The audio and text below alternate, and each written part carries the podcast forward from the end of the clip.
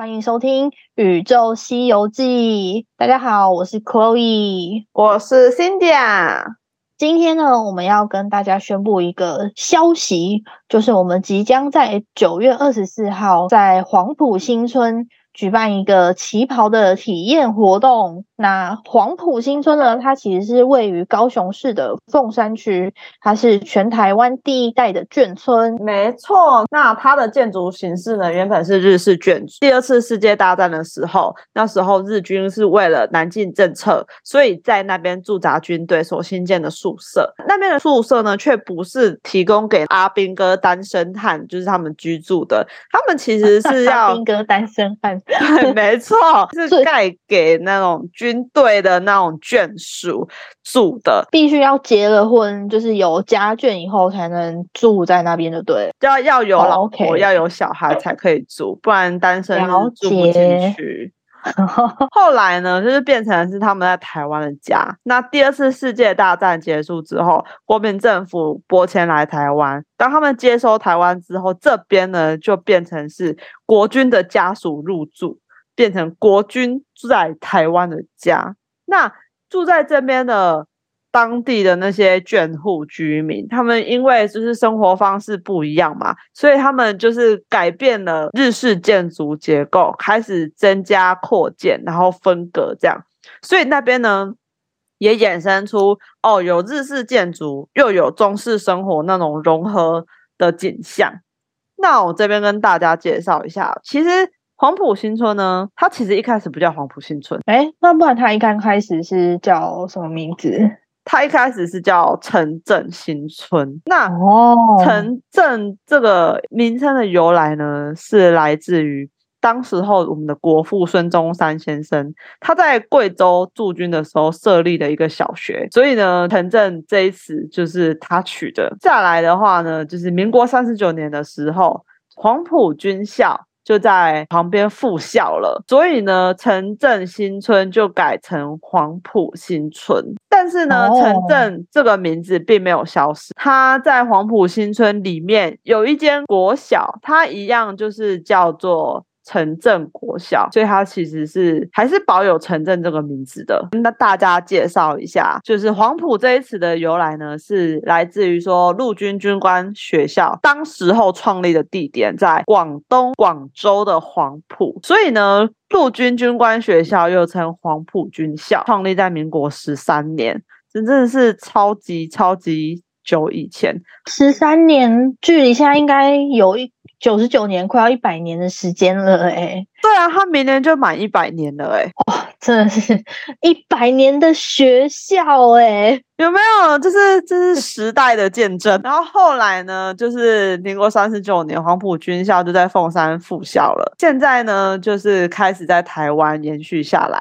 那原本在广东的那个黄埔军校，现在就变成古迹，让人家参观。黄埔新村从第二次世界大战南进政策开始建立这个眷村。然后一直到国民政府拨迁来台之后呢，又有一段就是需要反攻大陆时期，然后又经历了白色恐怖。其实他在这边从最一开始原本的那些国民政府的国军。来到台湾之后，有些人可以很幸运，就是把自己的家属、妻儿都带来台湾。那有些没有办法带，所以他们自己只身来到台湾，那娶了就是在地的台湾女性，所以从此就是在台湾落地生根。然后，其实，在眷村有很多多老一辈的人，其实对了对的眷村，其实充满了回忆，毕竟是他们自己生活过的历史。不知道多少听众朋友是从小在眷。眷村长大的，或者是说有没有听众朋友的家里面的人是职业军人？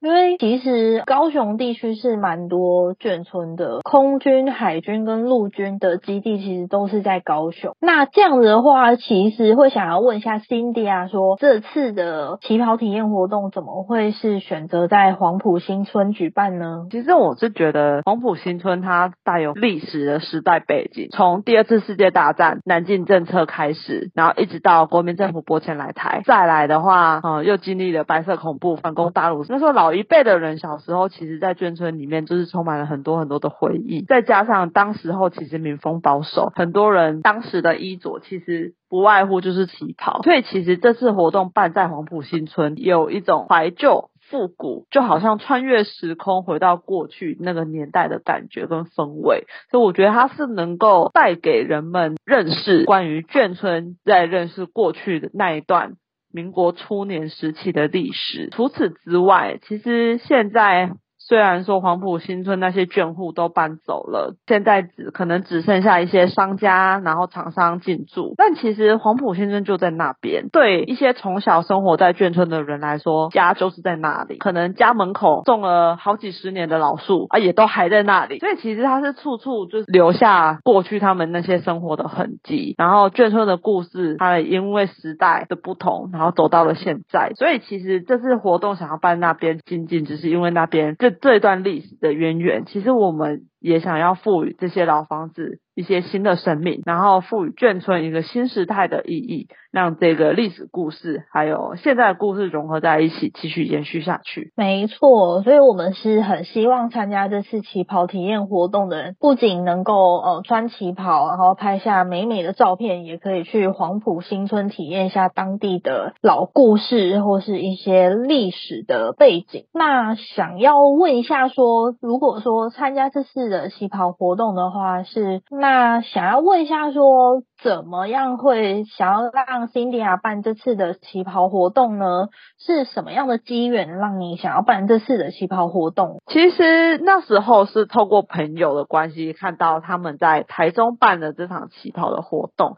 然后我就会觉得说，高雄好像比较少有这一方面的就是体验活动跟资讯。那我感觉就是高雄其实也可以来办办看。一方面就是大家可以多认识一点眷村，然后另一方面也希望大家可以透过这个活动认识更多的新朋友。更多体验不同生活的方式。那这样的话，可能很多人会想问如果参加旗袍活动的话，是要先选好旗袍的 size，还有旗袍的款式吗？还是说参加活动的人可以到现场再去选 size 跟款式呢？其实两个都可以耶。如果说有事先选好旗袍的尺寸的话，可以视讯聊一下。就可以事先挑款，然后现场的话也是可以，只是现场的话可能款式会怕被其他人就先挑走，就没得挑了。但其实两个都可以哦。